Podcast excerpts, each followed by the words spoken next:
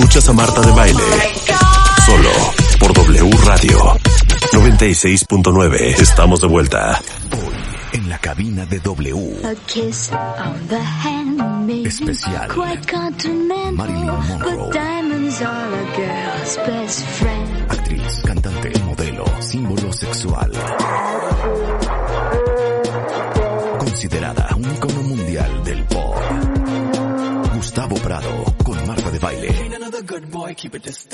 Marilyn Monroe, solo por W Radio. and we take it back. Porque ya saben que en este programa nos encanta aprender. O sea, se murió el 5 de agosto del 62 y tenía 36 años. No lo puedo creer. Jovencita. Es que es increíble que se haya muerto a esa edad porque realmente, o sea, yo ya lo superé hace bastante tiempo a esa edad, pero sí está increíble haberse muerto tan joven y haber dejado una huella de ese tamaño en el mundo. Una de las cosas que me parece sorprendentes es que siempre lo presentaban como la rubia tonta, pero es de una inteligencia extraordinaria. Y el otro día me preguntaban, ¿y de qué le sirve ser tan inteligente si tuvo una vida tan atormentada? Bueno, pues ya van, ya van bastantes décadas de que la recordamos y probablemente dentro de 300 años sigan volteando a ver al siglo XX pensando en la belleza de Marilyn Monroe. Entonces tiene una capacidad de trascendencia increíble y más que nada siendo alguien que de chiquita como, o sea, su mamá tiene muchos problemas mentales, entonces haz de cuenta que como que estaba abandonada y ella iba dando tumbos entre foster homes, entre casas adoptivas y así como muchos lugares donde ella no tenía un lugar. Y entonces, como iban por todo Estados Unidos, ella nació en Hollywood.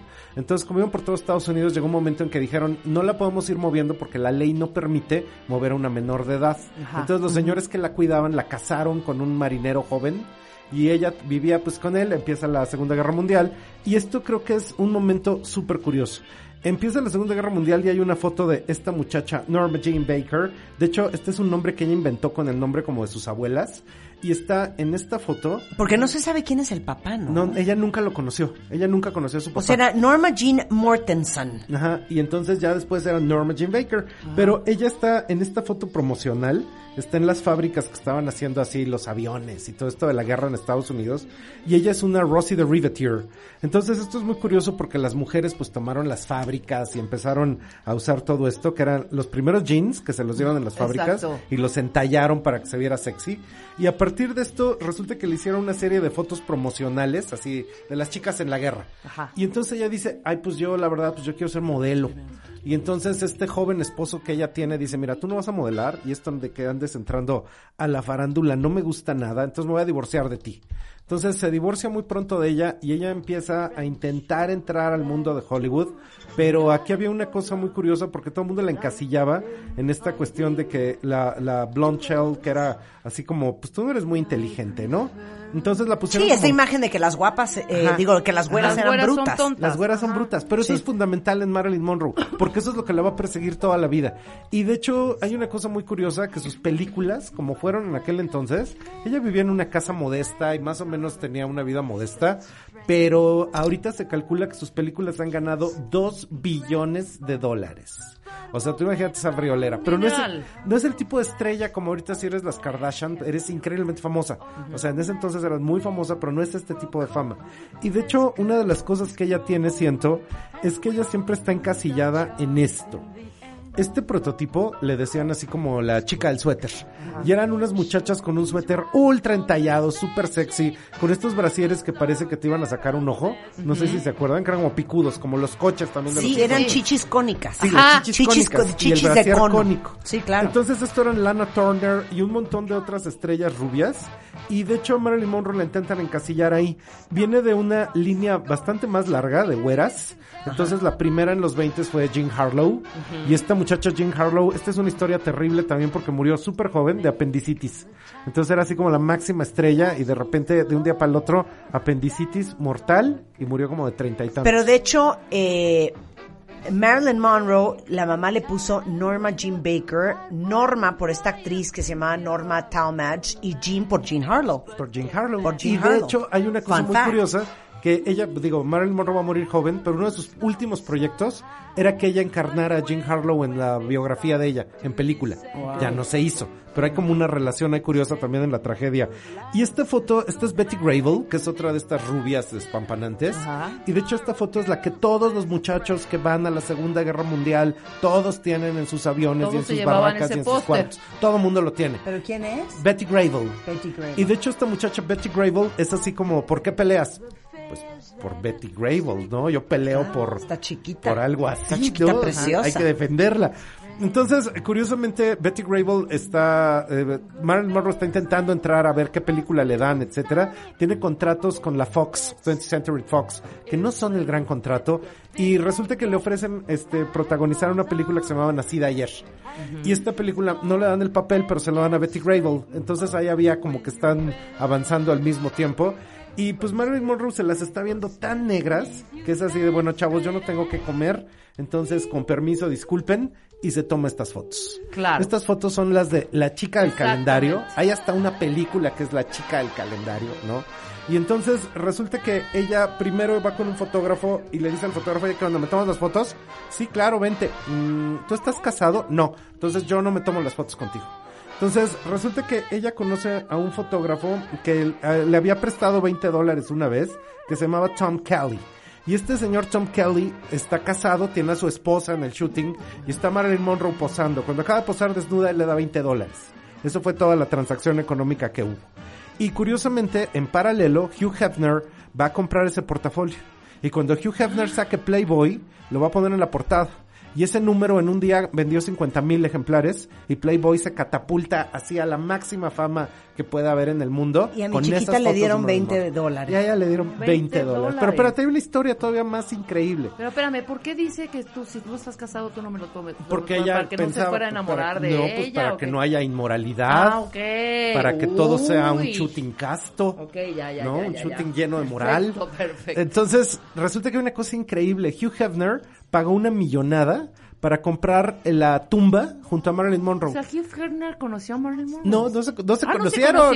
No, él se hace rico con ella. Pero no se conocen, nunca se ven. Y cuando muere Hugh Hefner, compra la tumba junto a Marilyn y ahí está. O sea, él quiso estar Wow. para la eternidad junto a Marilyn Monroe. Eso se me hace así como increíble, ¿no? Y resulta que este cuate Tom Kelly eh, siguió teniendo una carrera fotográfica, pero básicamente lo que lo definió fueron estas fotos, porque al mismo tiempo Marilyn Monroe está haciendo el casting para una película que se llama All About Eve. Y esta película de All About Eve seguramente Peliculón. es una maravilla. Pero no se lo quedó ella. Ella tiene un papel chiquito, porque la que es la protagonista es Bette Davis. Sí, es Bette Davis Que y la otra así- es Ann... no, dime el nombre, dime no el nombre. me acuerdo. es- algo- Bancroft. No, no, No. es Anne Bancroft. Ann- una no. preciosa que tenía también una rivalidad enorme con... con... Ann Baxter. Ann Ann Baxter. Baxter, Ann Sí, Baxter. claro. Entonces Marilyn Monroe sale en este papel, es así como su primer papel importante. No se lo querían dar porque decían, mira, tú eres cómica, tú estás muy simpática, pero no te vemos en un papel dramático. Y de hecho tiene muchos nervios, cosa que siempre le pasó, tenía como una profunda inseguridad. Entonces dice Bette Davis, a ver chavos, con permiso, yo la voy a coachar porque esta escena no sale y yo ya me tengo que ir. Entonces va con Marilyn Monroe y le dice, tú actúas así, tú pones esta cara, tú dices esto. Por fin le sale a Marilyn Monroe la escena y en cuanto acaba, imagínate todo el terror que te está dirigiendo O Bette sea, Davis. Davis. Y entonces cuando acaba tiene que ir a vomitar del susto Marilyn Monroe. De que acaba de ser una experiencia así como absolutamente enloquecedora. Pero, fun fact, ¿de dónde sale el nombre Marilyn Monroe? Marilyn Monroe. Marilyn Miller, por la actriz Marilyn Monroe, y Monroe, porque es el apellido de soltera de su abuela. Por eso ella inventó, me voy a llamar Marilyn Monroe. Con sus abuelitas. Seguramente todos los cuentavientes se acuerdan de Edna Moda. Entonces esta La señora de que The sale- Incredibles. Sí, la de Sí. los Increíbles. Bueno, entonces ella sí existió y se llamaba Edith Head y era la cabeza de moda de la Paramount. Impresionante. Igualita, ¿eh? Así Impresionante, chiquita, el mismo sí. copete, los mismos lentes, Sí. todo. Y de hecho el Oscar de Costume, todavía a la fecha cuando te dan el Oscar de Mejor Vestuario, dice es el Oscar Edith Head, Sí. ¿no? En aquel tiempo daban color y blanco y negro, pero pues ya nada más dan color. Y la señora se ganó como 14, era como la Meryl Streep de hacer ropa para las películas. Entonces cada estudio, entonces haz de cuenta, la Paramount tenía Edith Head, Adrian lo tenía MGM, cada estudio tenía su propio diseñador de moda. Y en Fox resulta que el director del eh, estudio era muy tacaño, Sanic. Entonces resulta que no le metía mucho dinero a esto de la moda y los hacía reciclar y reciclar ropa.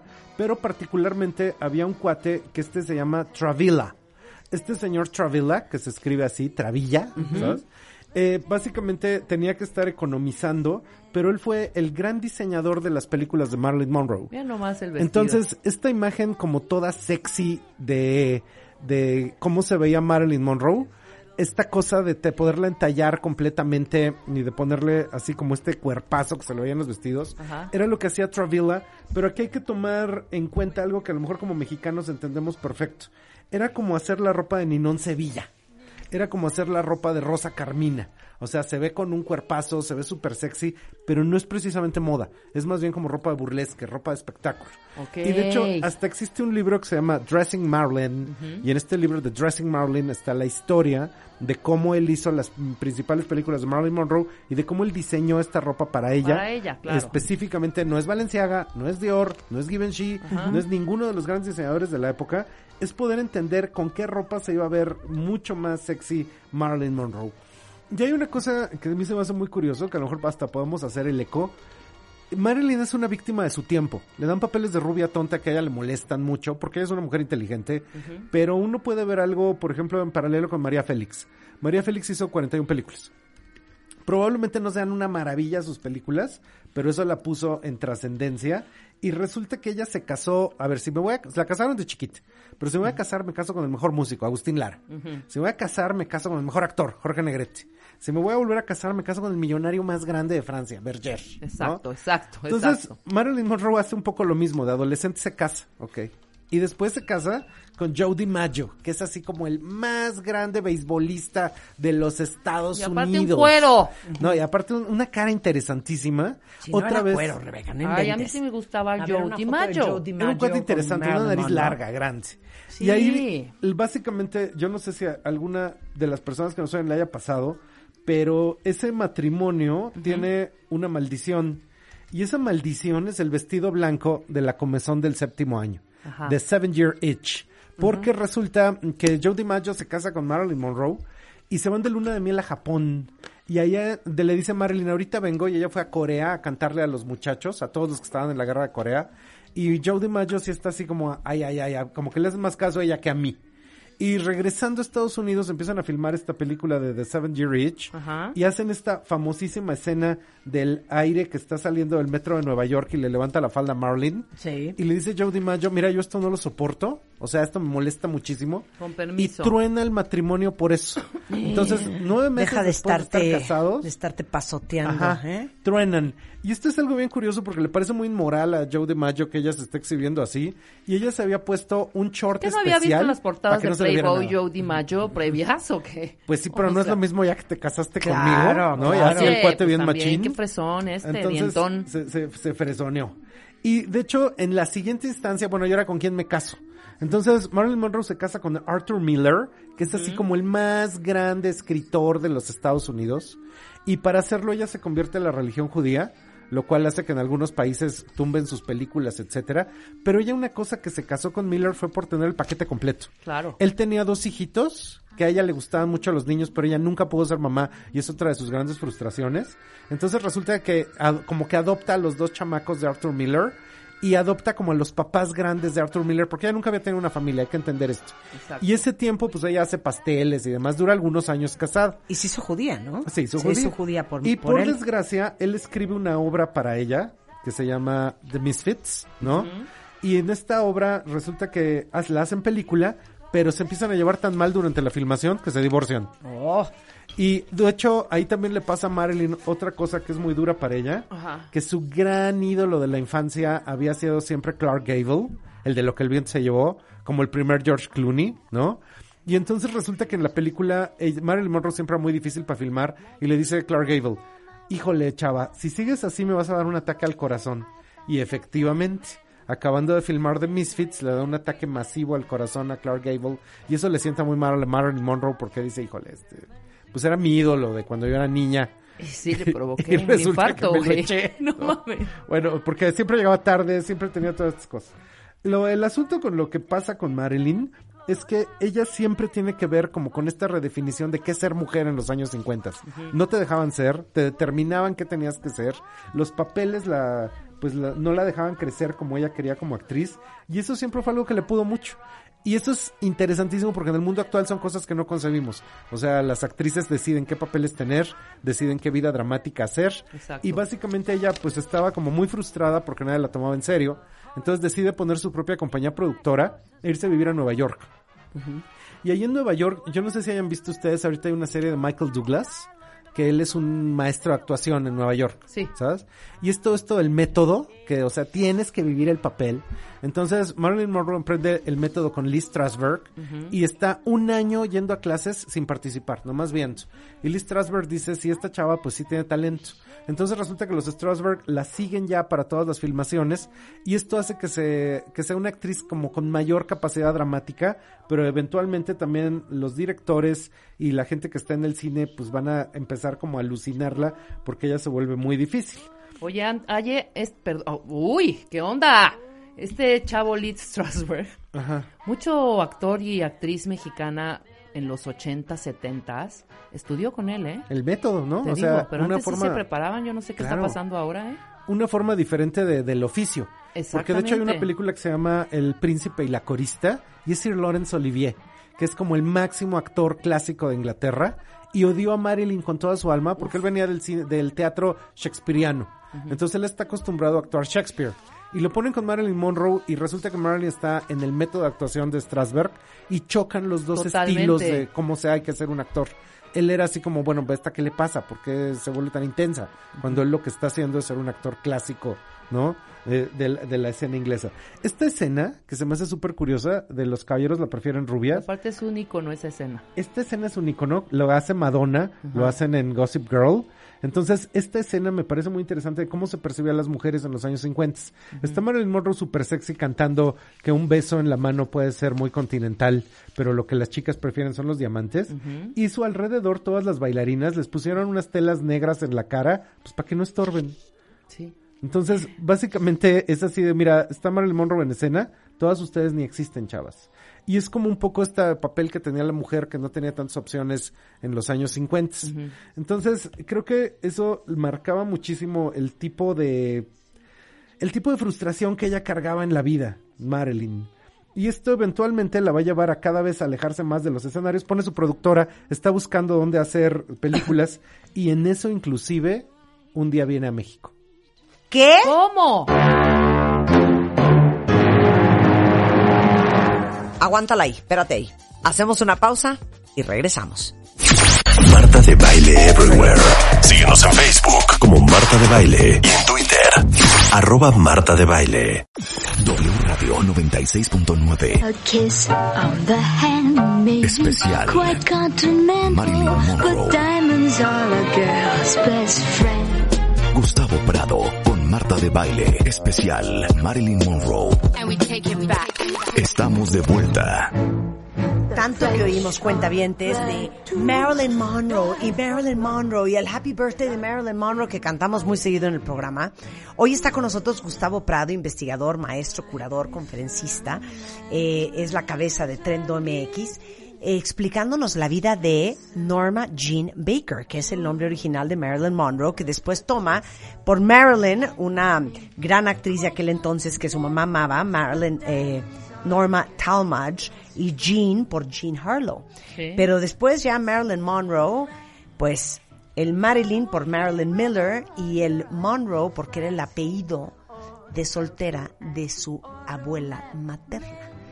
Y una mujer que fue hasta violada de chiquita, que era Mucho huérfana, que pasó de casa en casa, mucho sufrimiento, que empezó como en extra, como extra en peliculillas, que se casó súper joven para salirse ya de estar brincando de, de familia en familia, sola, chica, joven, hasta que se vuelve en esta gran estrella de Hollywood. Entonces Gustavo nos está dando la vida, obra y milagro de Marilyn. Y nos quedamos en... Seis meses antes de morir, ella viene a ver si puede filmar aquí algo, si puede conseguir unos guiones, si puede hacer alguna cuestión en el en México DF en ese momento. Se acaba de comprar su primera casa. ¿Qué año es más o menos para ver qué Pues es el- estábamos el haciendo año en el ese que año? murió, 62. 62. ¿Qué Entonces se yo estoy estaba hablando haciendo? como de febrero, marzo.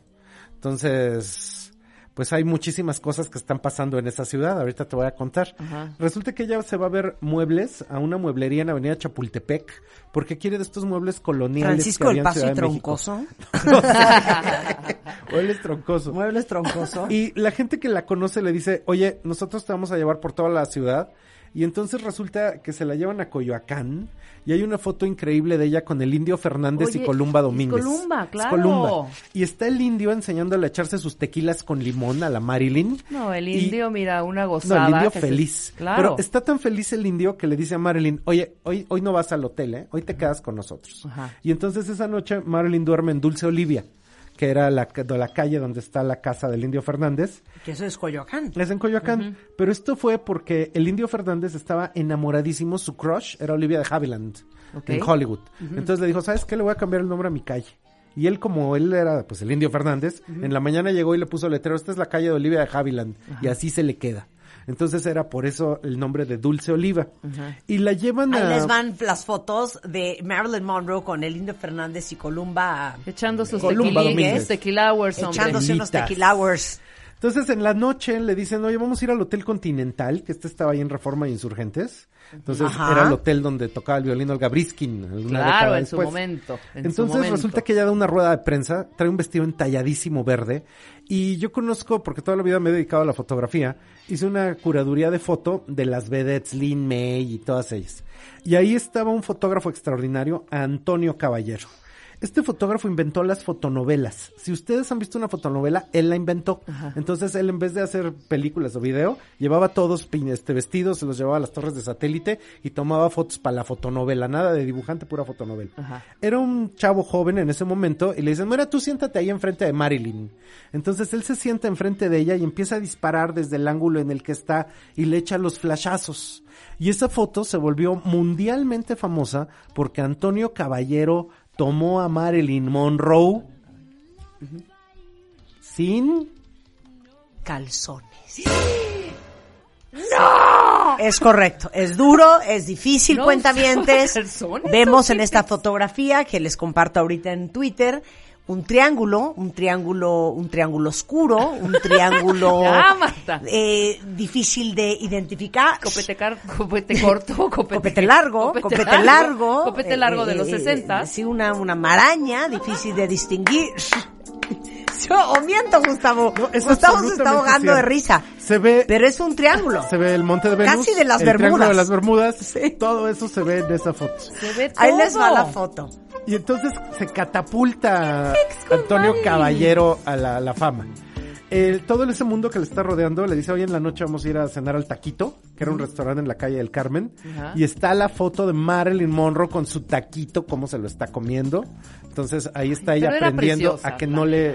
Era una preciosa. belleza, a Gran que no le- nariz, gran boca, ¿eh? a que no le escurra la salsa. Y resulta que le dicen, te vamos a presentar a alguien que te va a encantar. Bueno, pues a quién. Se lo llevan a los estudios Churubusco y está Luis Buñuel. Uy, Gran Luis Buñuel. mira. Y están filmando El Ángel Exterminador. Claro. Entonces, por eso te digo, eso estaba pasando en ese momento. Entonces resulta que le dice, Luis Buñuel, la, la- en la entrevista dice que estaba babeando porque la ve guapísima y en esto que estaba babeando, la persona que cuenta esto es ni nada menos ni nada más que Silvia Pinal. Que aquí hay una cosa que me sorprende mucho porque en esos mismos años, cuando tú ves, por ejemplo, El Inocente, que Silvia Pinal está entalladísima con estos suéteres picudos y que ella de todo dice, es que es dificilísimo, porque todo es muy difícil, manejar un coche es difícil, etcétera. Ella viene siendo como la traducción de Marilyn a México, en cierto modo. Ajá. Mira, es el mismo tipo de cuerpo. Totalmente. Esta es Silvia Pinal y esta es Marilyn Monroe. Y de le dicen a Silvia Pinal, oye, ¿quieres ir a conocer a Marilyn Monroe? No, no, no, no, no. Porque está en una escena del Ángel Exterminador y dice que con aceite le embarraron café soluble para que se vea como que está en lodo y estaba toda llena de grasa por la escena. Y dice, bueno, esta mujer viene Y dijo, guapísima claro, y yo a estoy mí no en me van a fachas". humillar. Y a mí me van a humillar. Entonces, está, ella no la quiere conocer, pero empieza a todo su alrededor el mundo del cine de aquel entonces y conocen a un cuate que se llama José Bolaños. Y este Pepe Bolaños, José claro. Bolaños es el último novio de Marilyn Monroe y es un mexicano. Entonces, este mexicano era como cercano a los grupos políticos de izquierda de ese momento, lo cual hace más escándalo, porque hay que recordar en eso que decíamos hace rato, si me caso, me caso con el mejor beisbolista. Si me caso, me caso con el mejor escritor. Y no se casó, pero sí andaba con Mr. President.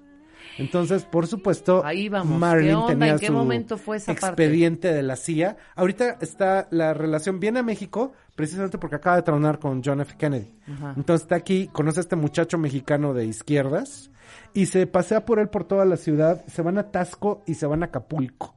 Y ella le dice, oye, vente, te invito a la entrega del Golden Globe. Y en la entrega de los Globos de Oro, Marilyn se pone tal guarapeta que ahí truena la relación y él se regresa a México. Y recientemente más o menos escribieron ese libro, El último amante de Marilyn, acerca de su novio mexicano. Entonces, eh, hay una foto increíble que, de hecho, a ver si ahorita la, la ponemos en el Twitter, de Marilyn Monroe con su suéter de Chinconcuac que se compró en este viaje. Sí. Y aquí ya faltan unos, unas semanas para morir y está en la playa de Malibú solo vestida con su suéter de Chinconcuac. Y esto es increíble porque yo creo que la gente no se imagina que hubo un momento en que en las calles de Reforma iba Marilyn Monroe en su coche comiendo en el taquito en el centro, yendo a Coyoacán y conviviendo con nuestras estrellas mexicanas. Entonces me parece que es una imagen maravillosa de repente de quién nos visitaba y qué vida no? tenía. ¿Cómo no? ¿Qué cosa? Ahora, ¿qué onda con su affair Con el Mr. President. con John F. K? Pues ahí hay una cosa que es bien interesante, es que dicen que esto puede ser alguna de las cuestiones que inclusive la orilló a su final. Entonces, John F. Kennedy tenía el ojo alegre, era un poco adicto a las muchachas.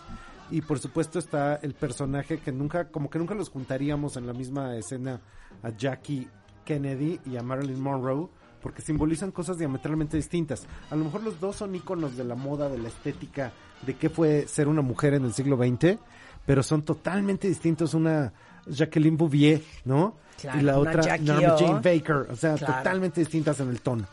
Y pues una de las teorías que hay, porque hay muchas teorías, hay desde que se le pasó la mano por barbitúricos, hay desde que tenía muchísimos problemas psicológicos, inclusive Joe DiMaggio estaba muy enojado porque decía que en el estudio le metían drogas para dormirla, le metían drogas para despertarla y que básicamente esos problemas de adicción se originaron por los doctores de la Fox. Es que yo creo que Marilyn Monroe tenía depresión, ¿eh? Por supuesto, Sí. siempre Hombre, tenía una depresión generalizada y eterna. Lo cual es increíble porque uno pensaría, oye, estas grandes figuras que lo tienen todo, pues tal vez era algo del pasado, pero ya se acabó. Y entonces llega Amy Winehouse. Y entonces tú piensas, la gente que es así ya no se debería deprimir. Y tienes un sinfín Y de llega personajes. Michael Jackson. Y llega Michael Claro. Jackson. Entonces todos ellos tienen Y llega Prince. estas cosas que son al mismo tiempo el éxito total y la depresión Claro, total. además tiene un diario, que ese diario hicieron un documental para los que quieran y sean super fans, está muy bien hecho.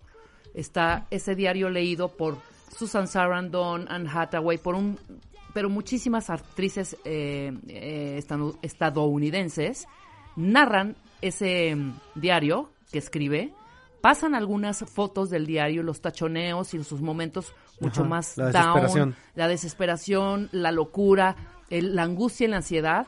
Y está todo en ese diario, ¿eh? Es un diario que, eh, que será como tres o cuatro años que escribió y viene ahí terriblemente plasmada esa depresión de la que hablas, Marta. Horrible. Entonces, había la se teoría... enreda con JFK. Se enrola con JFK, pero entonces tiene una relación también muy complicada, que de hecho sale a la luz porque estaba filmando lo que se va a convertir en la última película de Marilyn. Entonces, Something's Gotta Give es una película que están filmando. Iba a ser su primer desnudo en cine. Y ella está llegando tarde a filmación. De hecho, del estudio le dicen, ¿sabes qué? Te vamos a correr porque no estás profesional. Y llega una orden de presidencia. No se corre a Marilyn Monroe. Entonces la tienen que seguir teniendo ahí, está filmando y de repente desaparece Marilyn, pero es que se la llevan en avión a que se eche el famosísimo Happy Birthday, Mr. President. Hijo. ¿Quieren oír ese audio? Rebeca y yo lo tratamos de imitar y creo que no hacemos un mal papel todos los días cuando cantamos Yo las creo que sí le mañanitas. sale. ¿Verdad que sí, Gustavo? Totalmente. ¿Sabes qué, Gustavo? Me gusta tu forma de pensar. Suele. Así le cantó Happy Birthday. Marilyn Monroe. Peter Lawford lo presenta, que era muy amigo de Kennedy. No sé. Sinatra. No, Peter Lawford lo que Ah, dice. Peter Lawford, lo que Now, dice. no, no, the late Marilyn Monroe. porque llegó muy tarde. birthday to you.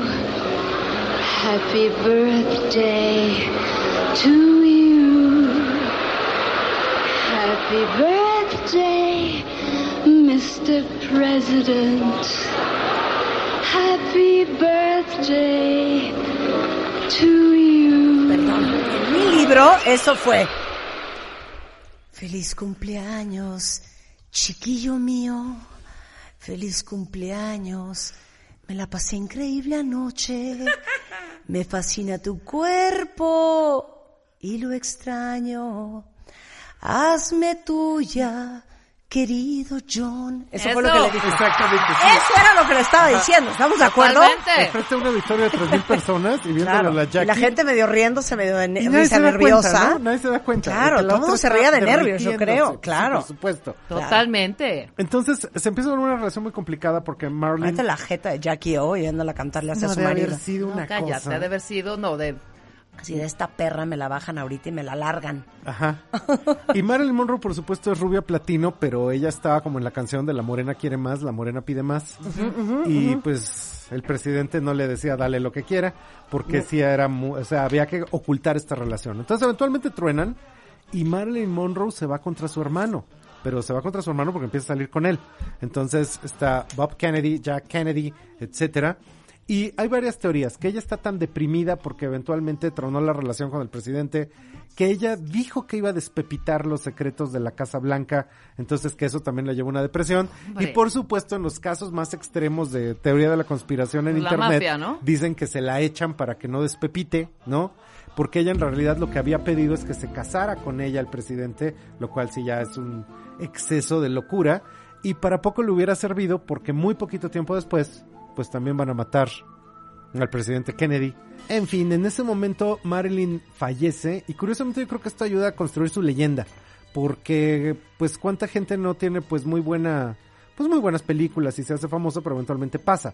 Yo les puedo decir, desde la propia Betty Grable hasta un montón de actrices contemporáneas de Marilyn que ya no recordamos, pero por esta, toda esta aura de misterio, de drama, de muerte, Claro. etcétera, Se, vuelven convierte en un- héroe, en una Jim. Morrison, Ajá. James Dean, Sí. este, um, bueno, perdón, Michael Jackson. Michael Jackson, Eh, claro. ¿Qué otros? Pues, es- eh, está, ¡ah! ¿cómo se llama? Janis Joplin. Janis Joplin, Está, ¡ah! Janis Joplin. Jimi Hendrix. O sea, claro. eso hace que se te fije y como que te catalice este poder de trascendencia que está muy caro, ¿eh? que solo la muerte da. Que solo la muerte da. Se convierte en monumentos para la historia, pero no creo que hubiera sido mejor tener una vida más feliz.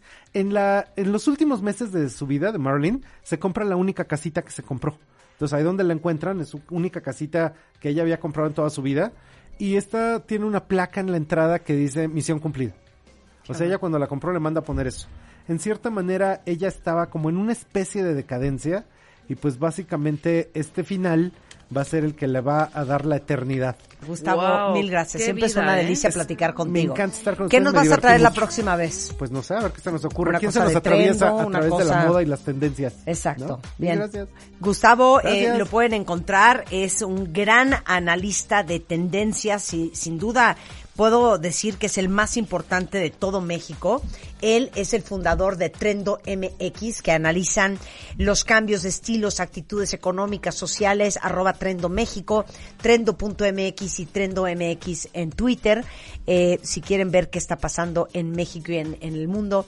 Y el libro Mextilo, que es la historia de la moda mexicana, que es una joya. Gracias. Muchas gracias, Gracias Gustavo. dos. Gracias, gracias, Gracias. por Gracias. tenerte aquí. Hacemos una pausa, cuentavientes. No se vayan, ya volvemos en W Radio. Escucha todos nuestros contenidos en Amazon Music. Búscanos como Marta de Baile.